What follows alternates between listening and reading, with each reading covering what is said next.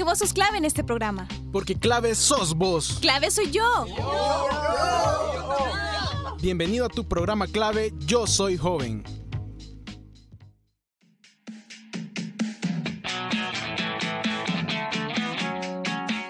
Hola, ¿qué tal? ¿Cómo están? Bienvenidos a un programa más de Clave YSJ.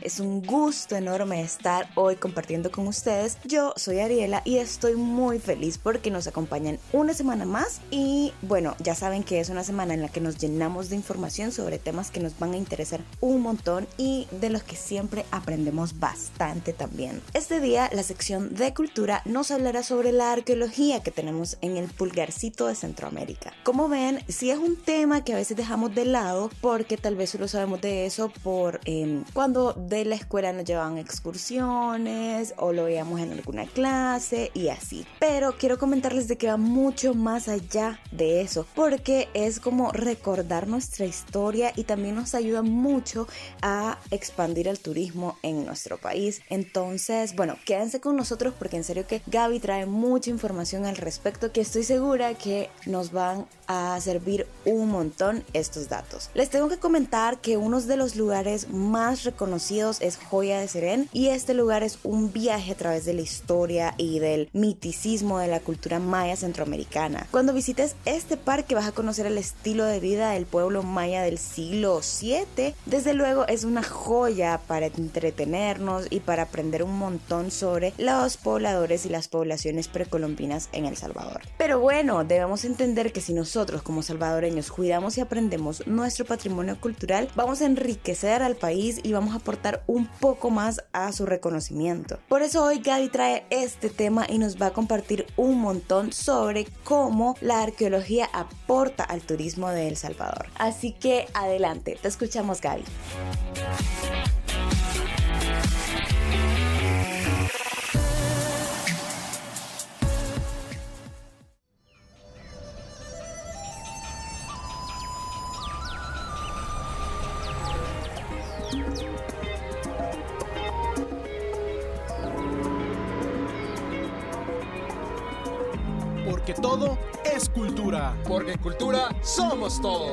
Tu sección Cultura.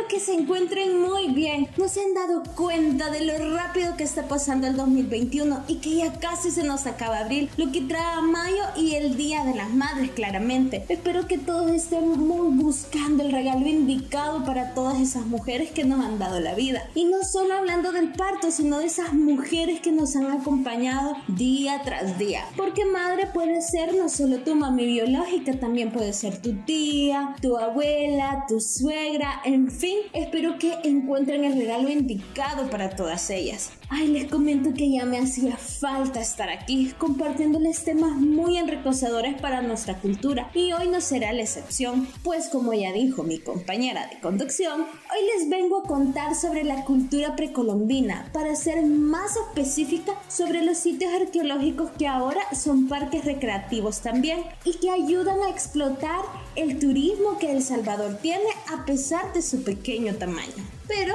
primero vamos a empezar este, con qué es la arqueología. Bueno, la arqueología es la ciencia que nos permite conocer más acerca de la vida de los pueblos o culturas humanas ya desaparecidas, pues se encarga de buscar, reunir y analizar los objetos materiales que produjeron estas civilizaciones, comprender su función, significado e importancia a través de ellos, intentar reconstruir sus modos de vida, sus creencias religiosas, su organización social, política y económica. En ese sentido, es una ciencia auxiliar de la historia y conexa a la antropología.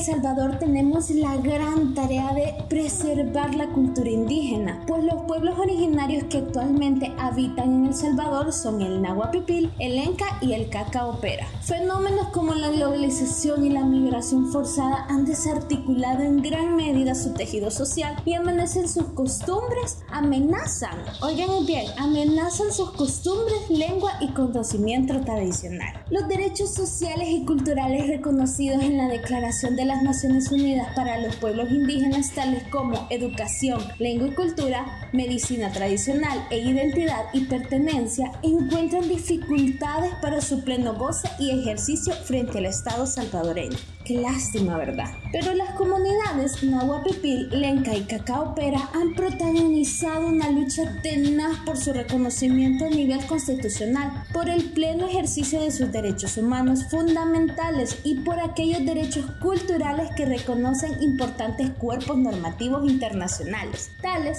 como el Convenio 169 de la Organización Internacional del Trabajo, la OIT, y la Declaración de las Naciones Unidas para los Derechos de los Pueblos Indígenas. Pueblos indígenas es importante que su trabajo sea reconocido. Y para que este tome valor nosotros debemos tomar cartas en el asunto, con difundir y consumir productos hechos por los artesanos, porque estas personas tienen conocimientos adoptados de costumbres ancestrales tales como las artesanías textiles en San Sebastián, artesanías de tulimimbre en Nahuizalco, artesanías de cerámica y barro en Hilo Vasco, que debo comentarles que las artesanías de Hilo Vasco yo sí he tenido la suerte de verlas porque yo soy de un pueblo, yo soy de Sensuntepeque, ¿no? Y para llegar a Sensunte tengo que pasar por Hilo Vasco. O sea, es tan bonito ver cómo todas esas personas tienen ese arte de crear con sus manos a partir del barro o la cerámica. Deberían sí o sí visitar Hilo Vasco. Y por último, pero no menos importante, también las artesanías de madera que se hacen en La Palma. Todos estos productos no solo ayudan a la economía de los artesanos, sino que también hacen que las costumbres precolombinas sigan con vida en El Salvador y le da vistosidad al país, lo que contribuye al turismo salvadoreño. Otro de los grandes atractivos turísticos que existen en El Salvador son los diferentes parques arqueológicos, que en total son cinco parques, de los cuales el primero del que les hablaré es Joya de Serén. Este es un sitio precolombino de El Salvador ubicado en el kilómetro 35 sobre la carretera que desde San Salvador conduce a San Juan Opico La Libertad. Este lugar significa la vida diaria de los asentamientos indígenas antes de la conquista española, el cual fue descubierto accidentalmente en 1976, cuando un tractor realizaba trabajos de terracería para construir silos que servirían para almacenar granos. Afortunadamente, poco tiempo después, el Dr. Payson Sheets de la Universidad de Colorado investigó esta casa y determinó que tenía por lo menos 1400 años de antigüedad y desde esta fecha ha sido protegido e investigado, un lugar único en todo Mesoamérica. Este parque fue creado el 19 de junio de 1993. Puchica, yo ni siquiera había nacido. Y el actual edificio se inauguró el 12 de diciembre del 2003. Dentro del parque arqueológico Joya de Serén fue construido un museo de sitio donde se han conservado materiales y útiles domésticos hallados en las excavaciones. Gracias a esos trabajos se sabe que, aunque Joya de Serén era autosuficiente en la producción de alimentos, la construcción de edificios y la elaboración de utensilios, sus habitantes dependían de San Andrés para la obtención de otros artículos, como herramientas, obsidiana, hachas de jade, pigmentos rojos y quizás conchas de mar y sal.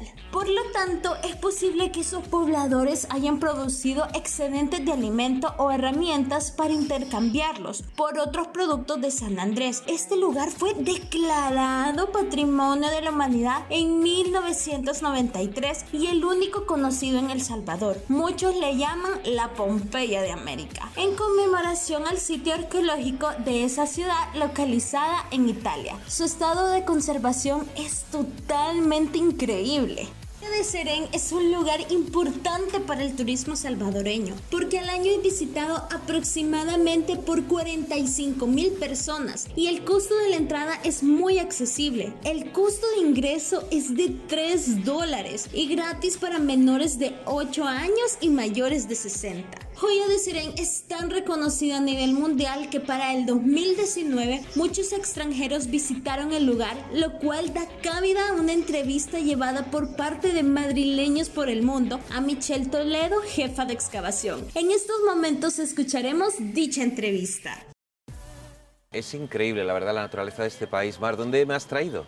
Te he traído a la joya de Cerén. La joya de Cerén, ¿qué que es esto? Sí, esta es la Pompeya de Centroamérica. Es el, el único espacio declarado Patrimonio de la Humanidad en El Salvador. Sufrió una erupción volcánica, quedó enterrado en las cenizas y es el único espacio arqueológico donde tú puedes ver cómo era la vida de los mayas, ¿no? la vida cotidiana. Te voy a presentar a Michelle Toledo. Y Saúl de Madrileños por el Mundo, ¿qué tal? Ella es la jefa de la excavación ¿Qué fue lo que pasó aquí? Este sitio eh, se sepultó por una erupción que sucedió en el 650 después de Cristo de un volcán a 800 metros A 800 de donde metros nos encontramos. tenían un, de un volcán y se Sí. hacen un pueblo. Sí, es una sola erupción volcánica. ¿Aquí murió gente?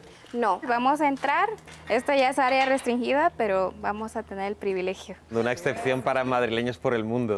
¿Dónde estamos bajando ahora? Estamos en el complejo número 2, la casa, la bodega, el baño sauna. El baño sauna. En Mesoamérica es la única que se encuentra en pie. Tiene una connotación bastante religiosa. Si te fijas, la entrada es muy pequeña. Obliga a la persona al ingresar a entrar hincado y en posición de reverencia, porque estamos entrando a la madre tierra. Sí. Al salir con nuestra cabeza hacia afuera y estamos naciendo de la tierra nuevamente. Esta es una casa para eh, preparar festividades religiosas. ¿Los mayas hacían sacrificios? Sí. ¿Sí? Sí, no es como se piensa de que ellos eran tranquilos. Eh, les gustaba hacer sacrificios humanos. ¿El sacrificio era un castigo o era un honor para la persona? No, realmente es un honor. Esta es una vivienda. Esa parte elevada de ahí, ¿qué es lo Esa que es? parte rectangular elevada es la cama. La cama. Sí, tiene dos metros de largo por 1,50. ¿Se sabe cómo eran de grandes los Sí, mayas? sí. Tenemos registros de huellas en el sitio de las personas que vivieron aquí porque tuvieron la oportunidad de huir al momento de la erupción. El máximo es 1,60, es como mi estatura. 1,60 los más altos. Sí, ¿Y los más altos. ¿Y los más bajitos?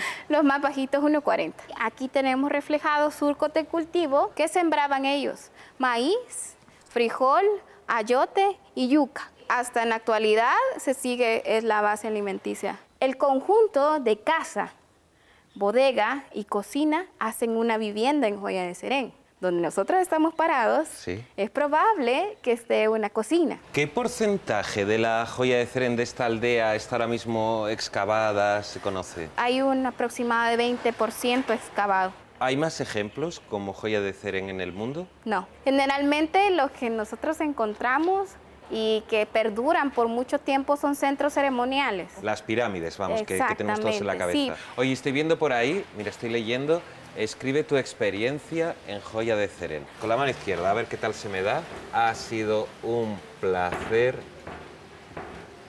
que hayas sido nuestra guía. Muchísimas gracias, No, Michelle. gracias a ustedes y son siempre bienvenidos.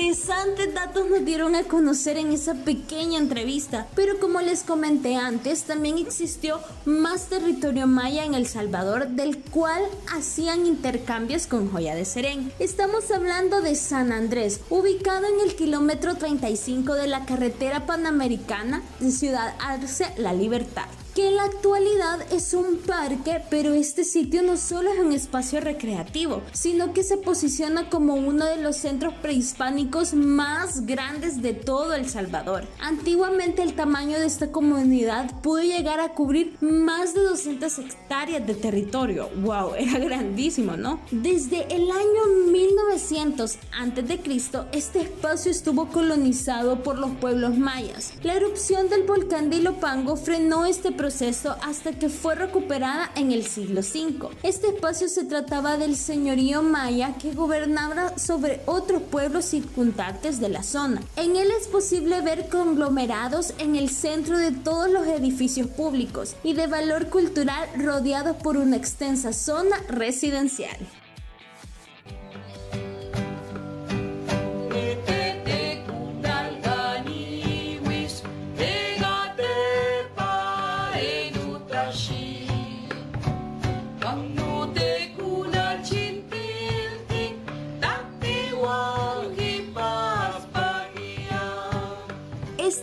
Comprende una acrópolis que es una plaza elevada con pirámides y casas de habitación en la parte superior. También hay una gran plaza al lado norte donde se ubican otras pirámides, incluyendo una en forma de campana. Es posible que este lugar hubiera un mercado donde se llevaba a cabo intercambio de bienes. Como pueden ver, desde esos momentos éramos unos comerciantes, ¿verdad? Y ahora lo vemos en la actualidad, los salvadoreños somos buenísimos para el comercio. Bueno, pero sigamos. Alrededor, en chozas pequeñas también vivían los agricultores quienes cosechaban los productos principales como maíz, frijol y pipián. Todos los edificios estaban construidos en bloques de adobe, excepto dos estructuras que estaban construidas con bloques de toba volcánica, conocida localmente como talpetate. No sé si ustedes nunca vieron, por ejemplo, la casa de mi abuelita. La primera casa que yo le conocí a mi abuela era de adobe. O sea, era como, como fango, con eso con talpetate y como con zacate. Era súper, súper rústico.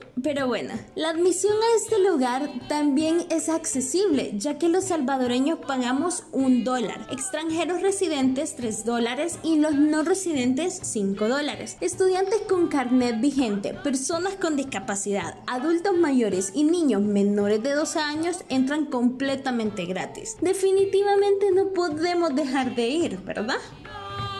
Moschino.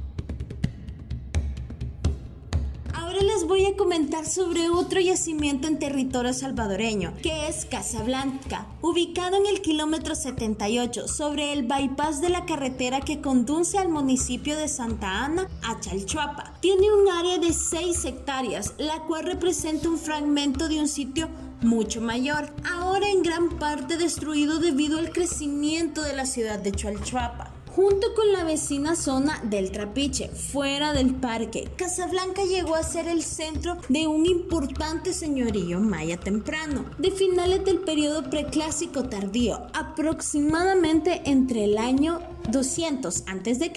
y 250 después de Cristo. El sitio ha aportado evidencia de actividad humana que se remonta a casi 5.000 años. Se trata del registro de polen en una pequeña laguneta de la zona que indica la destrucción del bosque primario, seguido por el cultivo del maíz, señalando de forma dramática la introducción de agricultura intensiva y el establecimiento de vida en aldeas que dieron pie a las civilizaciones mesoamericanas. La pirámide más grande conocida en El Salvador fue construida construida en el sector El Trapiche y frente a ella se colocó una estela cuyo texto fue borrado en la remota antigüedad.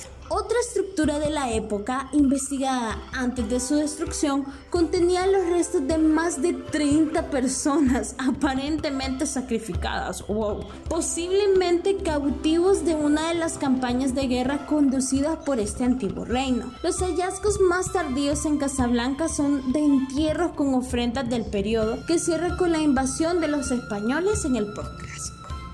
El Estado de El Salvador compró el área de Casablanca en 1977 y después de varios años de labores, Casablanca fue inaugurada como parque en agosto del 2002 muchos años después, la verdad. El museo exhibe el monumento 1 del Trapiche, única estela con escritura maya conocida en El Salvador. Lamentablemente se trata de un fragmento y la casi totalidad de su texto fue borrado intencionalmente en el pasado prehispánico. El dibujo representa lo que queda de los registros de glifos mayas y de la figura retratada.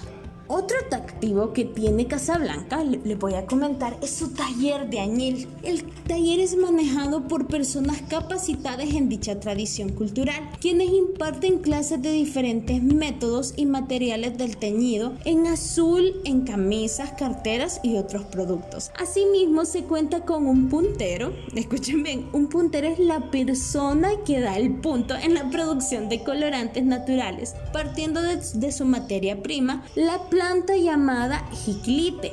El taller tiene un obraje, o sea, pilas para producir añil, que si tienes la suerte de visitar en un día de producción, la verán en plena acción.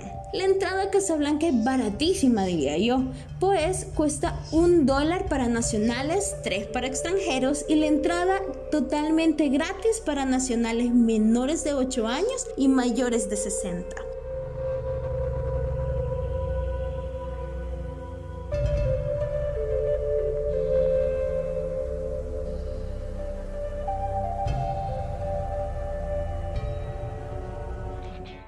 Hablarles de uno parques favoritos, que es el Tazumal. Este está ubicado en el diagonal Quinta Calle Oriente, calle El Cuje, Chalchuapa, departamento de Santa Ana. El Tazumal tuvo lugar desde, mil, desde el año 1200 a.C. Su mayor estructura mide 24 metros de altura. Cuenta con dos escalones y plataformas y en ellas se encontraron tumbas con más de 1016 vasijas, joyería de jade, espejos de pirita de artefactos de juego de pelota y cerámicas con forma de lagartos. En el Tazumal se halla también la piedra de las victorias que consiste en un monolito de influencia olomeca que presenta cuatro petrograbados distintos en sus cuatro lados, fechados en el año 700 a.C. aproximadamente. Entre los hallazgos más importantes de Tazumal se encuentra la Virgen de Tazumal, que fue encontrada en 1892 por el historiador Santiago Berberena, quien la trasladó al Museo Nacional y el llamado Chacmol, el cual fue encontrado en la ahora nombrada Laguna Seca de Chalchuapa. Tazumal fue investigado formalmente en 1940 por el arqueólogo Stanley Box, quien identificó tres estructuras desde las plataformas pequeñas hasta el montículo grande con 24 metros de altura. En esa época, Tazumal experimentaba daños relacionados a su proximidad al centro urbano de Chalchuapa, donde se extraía tierra de las estructuras para hacer ladrillos de adobe y se construyó un tanque de agua sobre el montículo principal. En 1942 se inició la primera de las 12 temporadas de investigación durante ese mismo periodo, Vox llevó a cabo obras de conservación y reconstrucción en las estructuras 1 y 2, en las cuales utilizó cemento. La magnitud de esta construcción y la utilización de cemento fueron seriamente criticadas, pero es evidente que la alternativa en aquel momento era de no permitir que Tazumal se siguiera destruyendo.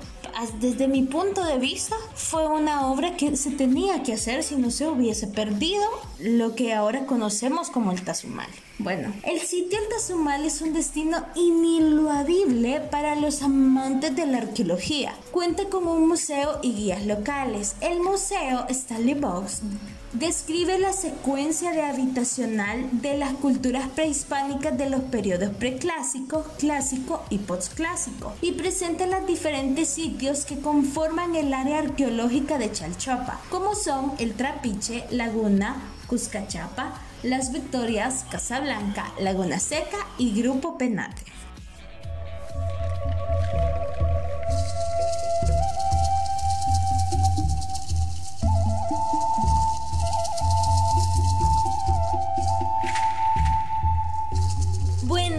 Ahora sí debemos entender que el rescate y el fortalecimiento de todos estos lugares arqueológicos es importante para el desarrollo del pueblo indígena salvadoreño, porque incluso por medio de estos encontramos saberes sobre la tierra, la cultura, el idioma, la espiritualidad, las normas de conducta, el origen histórico, la cosmovisión, las plantas, los animales, el fuego, el viento, la organización social, el agua, el mar, el sol, la luna y las estrellas. Por ello es inconcebible el desarrollo de la cultura nacional sin el reconocimiento y el fortalecimiento de la cultura y los derechos de los pueblos indígenas. En este sentido, y a diferencia del pasado, la política educativa, cultural y económica debe estar orientada hacia un enfoque de reconocimiento, respeto y fortalecimiento de los valores de las culturas ancestrales, porque las culturas de los pueblos indígenas constituyen el sustento original de la identidad salvadoreña, siendo un factor activo y dinámico en el desarrollo y el progreso de nuestra sociedad. No puedo creer la riqueza que tenemos como salvadoreños y a veces no nos damos cuenta de ella. Siempre andamos diciendo que podemos hacer este fin de semana que viene, pero con este programa espero que ya tengan un lugar lindo donde aprender de la maravilla prehispánica que aún tiene El Salvador y de esta forma expandir nuestro turismo. Bueno amigos y amigas, ya es hora de irme despidiendo y solo decirles que fue un gusto estar en su compañía en este programa. Soy Gabriela Villacorta y nos escuchamos hasta la próxima. Chao.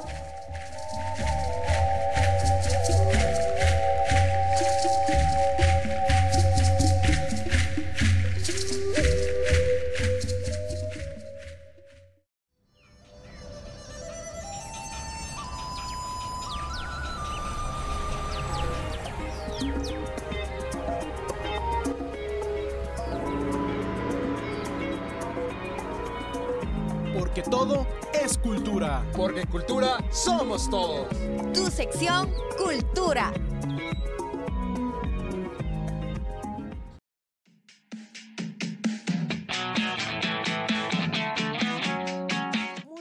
Gracias Gaby por una sección más. Qué bonito este tema de hoy. A mí me encantó. ¿Y a ustedes? Bueno, ¿qué les digo? Hasta me dieron ganas de hacer un super tour por todos aquellos lugares llenos de historia. Pero bueno, eh, yo pensando hacer el tour y todo, pero sí me vino la idea de que no olvidemos que si vamos a salir, tenemos que hacerlo con mucha precaución, tenemos que seguir cuidándonos porque la pandemia todavía está allá afuera. Pero bueno, en definitivo que las culturas precolombinas nos han dejado un legado por donde quiera que los veamos y un legado enorme. Ahora es nuestro turno y yo creo que es nuestra responsabilidad también no dejarlo morir, sino que al contrario, contribuir con su expansión, eh, contribuir exponiéndolo, contribuir visitando y apoyando, ¿no? Por medio de el turismo claramente. Pero bueno, ya después de conocer todos estos lindos lugares del Salvador, ¿qué les parece si escuchamos la recomendación musical de hoy? Bueno, en esta ocasión el nombre de la canción es Derecho de Nacimiento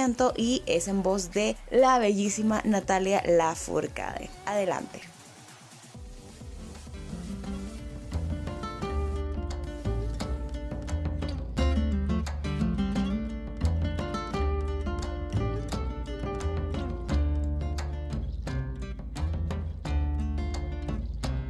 Voy a crear un canto para poder existir, para mover la tierra a los hombres y sobrevivir, para curar mi corazón a la mente, dejarla fluir, para el espíritu elevar y dejarlo llegar al fin. Yo no nací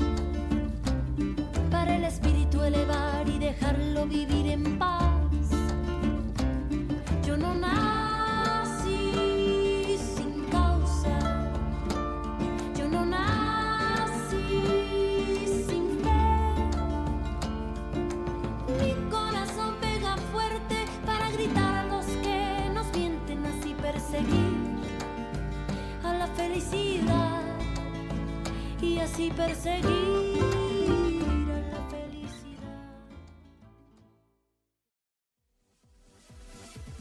Gracias por la recomendación musical de hoy. Esperamos que les haya gustado tanto como a nosotros. Pero bueno, ahora sí ya llegó la hora de despedirnos. Muchísimas gracias por acompañarnos una vez más en un programa. No olviden que nos pueden encontrar en redes sociales como clave YSJ y eh, estén pendientes porque ahí subimos un montón de contenido. Esto fue todo por hoy. Muchísimas gracias. De nuevo, un gustazo y nos escuchamos hasta la próxima.